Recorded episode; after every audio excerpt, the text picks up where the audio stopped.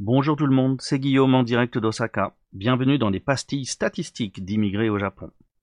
Aujourd'hui, nous nous intéressons au mariage au Japon et plus précisément à la population qui ne se marie pas au Japon. Le mariage au Japon est l'indicateur sociétal de la vie en commun du couple, pas un absolu, mais un marqueur habituel.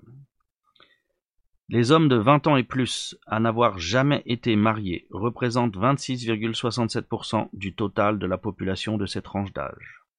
De 90,47% pour les 20-24 ans à 1,21% pour les 85 ans et plus. Ce sont des populations de 13,28 millions contre 49,8 millions.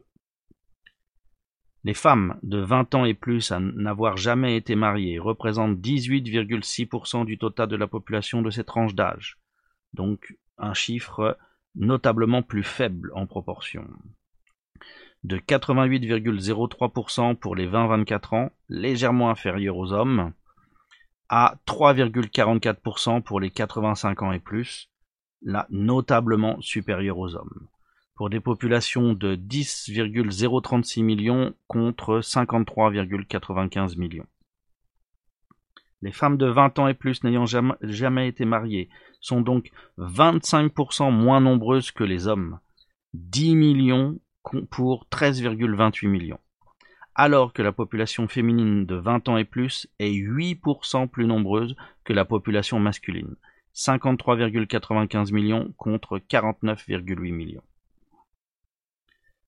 À noter que nous avons donc un croisement des courbes. Ce croisement des courbes se passe à 70 ans, à la tranche d'âge qui commence à 70 ans. Nous allons subodorer, mais nous essaierons de le prouver à l'avenir qu'il s'agit de l'âge effectif de la retraite.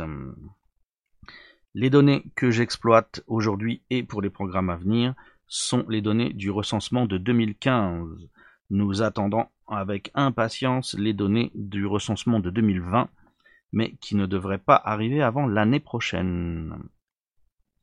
Voilà, merci de m'avoir prêté l'oreille. Retrouvez-moi dans ce podcast et sur Twitch pour mes balades découvertes d'Osaka, Kyoto, Kobe et Nara. À bientôt